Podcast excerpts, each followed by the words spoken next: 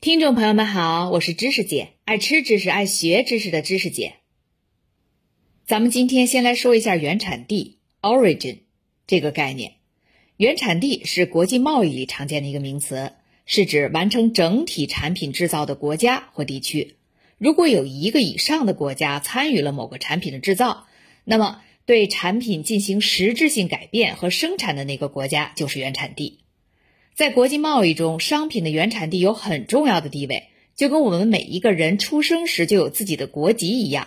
商品的原产地就相当于商品的国籍，它对确定商品在进出口贸易中应当享有的待遇具有重要的证明作用。为什么这么说呢？因为在世界经济和贸易全球化的今天，仍然存在不同国家针对进口货物的国籍不同。而采用不同的差别税率和贸易措施的情况，也就是说，货物的原产地不同，会直接导致其所受待遇的不同。为此，每个国家都从本国利益出发，往往以本国立法形式制定出鉴别货物国籍的标准，即原产地规则。显然，原产地规则是执行差别关税和贸易措施的产物。是一个国家贯彻贸易管制政策不可缺少的法律工具。哎呀妈，终于读完了。这个原产地的概念啊，其实最早就是指的制造地，因为 long long ago，世界分工并不普遍，产品的品牌、设计、制造和组装通常都是在一个国家或者地区里完成的。然而，随着经济全球化的日益高涨。世界范围内的生产分工越来越细化，你比如说，美国的通用汽车可能会在日本进行设计，而原材料则来自于韩国，再由墨西哥或者中国来制造，最后拿到法国去销售，这就造成了一个产品具有众多来源地的现象。所以在全球经济一体化的今天，原产地不再仅指制造原产地。而是分化为品牌原产地呀、设计原产地呀、组装原产地呀、关键部件生产原产地啊等等。我们现在在进口商品外包装上看到的那个英文 “made in” 后面的那个地名，已经不能再代表这个商品真正意义上的原产地了。你比如说苹果手机，它的品牌和设计原产地肯定是在美国，但是组装原产地和关键部件原产地主要是在中国。那么请问？苹果手机的原产地应该算哪儿呢？我见到过的在国内使用的苹果手机上面写的都是 Made in China，但你能因此说它就是一件中国产品吗？你要是敢说苹果手机是国产货，那都不是苹果公司跟不跟你急的问题，而是所有的果粉儿分分钟都会拿板砖拍死你的问题。咱们说回啤酒哈。对于像啤酒这类直接喝进或者吃进肚子里的食品或者饮料，它们的原产地会不会对消费者更重要呢？我们知道有很多水果，哪怕是品种、大小和外观完全一样，但是在不同国家甚至不同地区生长，口味都会不尽相同。所谓南橘北枳，这个枳就是左边一个木，右边是只有的枳的那个字。咱们一般习惯于读成南橘北枳，读四声，但是我查了下词典，发现这个字的正确读音应该是三声枳。南橘北枳就是说南方生的橘树，移植到淮河以北就变成了枳树。橘子是又香又甜，咱们都爱吃，而枳树结的果实叫做沟橘，则又苦又酸，根本没有人愿意品尝。智利产的红酒。和法国勃艮第产的红酒，哪怕用的是完全同一品种的葡萄，酿造出来的红酒口味也依然有差别。那么啤酒会不会也是如此呢？如果当初米勒在本国生产卢云堡啤酒时，不往里面加玉米渣什么的，而是严格按照其原产地德国的配方来酿造，会不会口味就跟纯粹德国进口的卢云堡完全一致了呢？咱们在上一期提到过，在上世纪七八十年代的美国，随着大众可支配收入的不断增加，高端啤酒市场的份额也在持续上升。当时的高端啤酒主要分为三个子类：一是国内大型酒厂生产的顶级啤酒；二是小型酒厂生产的精酿啤酒；还有就是纯国外进口啤酒。虽然国内顶级啤酒在上升初期统治了高端市场，但从1985年开始就被进口啤酒超越，之后再也没能咸鱼翻身。进口啤酒市场份额在20世纪90年代一直迅猛上涨，在21世纪初继续稳步上升。从1980年到2014年，市场份额从百分之二上升到百分之十四。咱们本期节目的封面图可以明显的看到这条上升曲线。二零零八年金融危机爆发后，进口啤酒市场份额曾经一度下跌，而国内顶级啤酒出现了短暂的回升。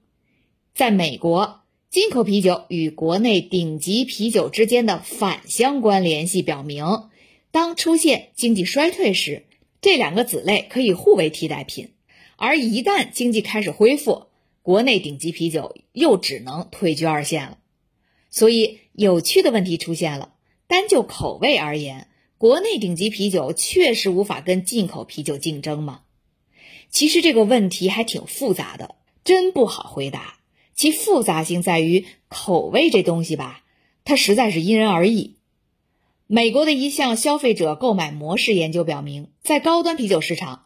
选择进口啤酒和精酿啤酒的人群，大部分年收入超过七点五万美元，而选择像百威这种本地大众品牌的人群，年收入介于五万到七点五万美元之间。当然，收入只是其中一个因素，颜色也是一个影响因素。相比那些色泽深暗的窖藏啤酒，颜色鲜亮的啤酒更受女性群体和南方民众的欢迎。另外，美国也是一个地大物博、人口众多的国家，地区差异也十分显著。二零零九年，全美进口啤酒和精酿啤酒的市场份额总计约为百分之十七，其中在加州的份额是百分之三十三，而在密西西比州就只有百分之六。一个是最开放的州，一个是比较保守的州，这两者之间的市场份额竟然差出来五倍多。当然。进口啤酒在富裕地区更受欢迎，这一点是毋庸置疑的。我们知道美国人是有能力为进口啤酒支付高额运费的，但问题在于他们为什么乐意呢？有句俗话说得好：“有钱难买我乐意。”老子是有钱，但老子就不乐意付，谁能把我怎么样？我们可以简单下个结论：美国的本土啤酒。比不上进口啤酒，当然这个比不上是带引号的，但这并不能解释市场趋势。一种产品多个子类之间的区别存在着两种差异形式，一种是纵向差异，另一种是横向差异。纵向差异就是产品在质量、性能等客观指标上的差异。当消费者收入提高时，他们自然就会选择在质量和性能上更优的那个子类，而放弃另一个。比如，一般来说。大型演出的前排票是所有票中价格最贵、观赏效果最佳的子类，腰包足够鼓的观众肯定会选择前排票。而横向差异则是指在产品质量、性能差不多的前提下，消费者们的主观偏好差异。比如，同样面料的两条款式设计差不多的连衣裙，一条绯红色，一条翠绿色，哪怕翠绿的价格是绯红的两倍。也依然会有女孩毫不犹豫地掏腰包，人就喜欢翠绿啊！当然，一冲动两条都买了的姑娘也大有人在，而且会美其名曰摊低成本。很明显，高端啤酒之间的差异也是横向差异。进口啤酒并不一定就比国内产的质量更高，而且确实有不少美国的消费者在生活变富裕之后，依然会选择百威而非进口的喜力啤酒。但是无论如何，当产品子类之间存在横向差异时，人们的收入提高就会推动对产品多样性的需求，尤其是在食物的口味方面，人们乐意花更多的钱获得更多的选择。我们的嗅觉味觉系统啊，一直在随着人类的进化而进化。现在深植于我们基因里的，早已不再是仅仅满足于饥餐渴饮，而是对美食美酒的渴求。否则，我们人类一直过着茹毛饮血的日子就好了嘛！千万不要因为美国不是世界公认的美食大国，就以为美国人在食物的口味方面毫无追求。我认识的美国朋友一到了中国，那就跟一直吃素的和尚突然开了荤戒一样，就没有他觉得不好吃的东西。谁让咱们国家一直是世界公认的美食大国呢？在上世纪的大部分时间里，人们普遍认为啤酒贸易都是区域性活动，包括像百威啤酒这样的如今的全球性啤酒品牌。我们在之前的节目中也曾经说过，在上世纪很长的一段时间里，他们始终只注重美国本土市场。但是随着时代的发展，全球经济一体化不可避免的最终到来，越来越多的商品都由之前的区域性特质转变为全球性消费。啤酒作为世界人民都爱喝的大众型饮料之一，自然也不会例外。让我们把视线从美国转移到爱尔兰。我们在前面的第二十二期关于传统啤酒大国的衰落和新兴啤酒世界的崛起那一期时，就曾经提到过爱尔兰。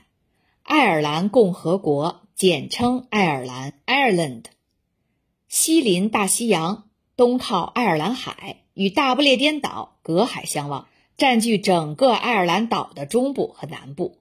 爱尔兰的自然环境保护得相当好，素有“翡翠岛国”之称。全国绿树成荫，河流纵横。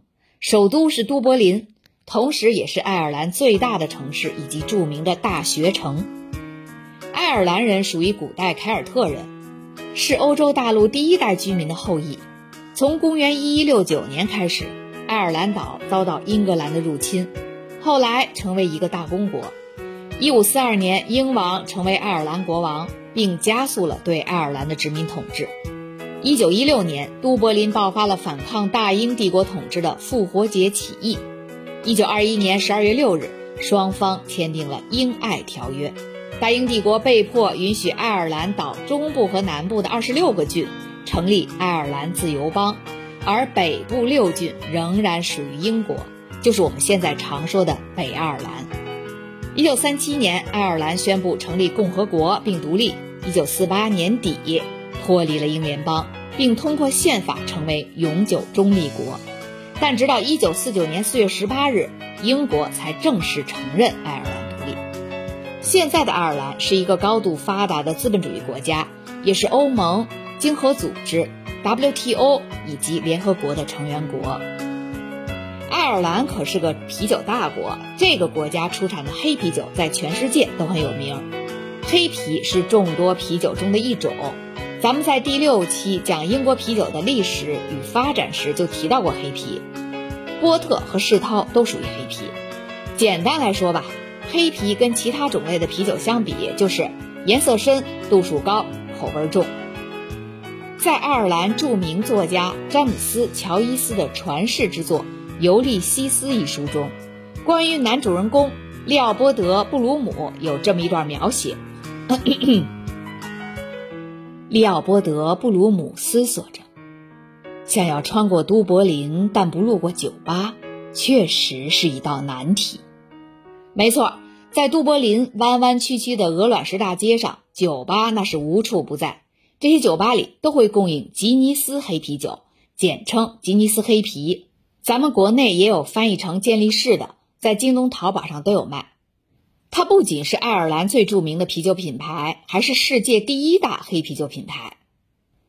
等会儿，吉尼斯怎么听着那么耳熟呢？这个吉尼斯不会是跟那个吉尼斯世界纪录有什么关系吧？别说，您还真猜着了。吉尼斯世界纪录跟吉尼斯黑啤的关系，那还真是难舍难分呢。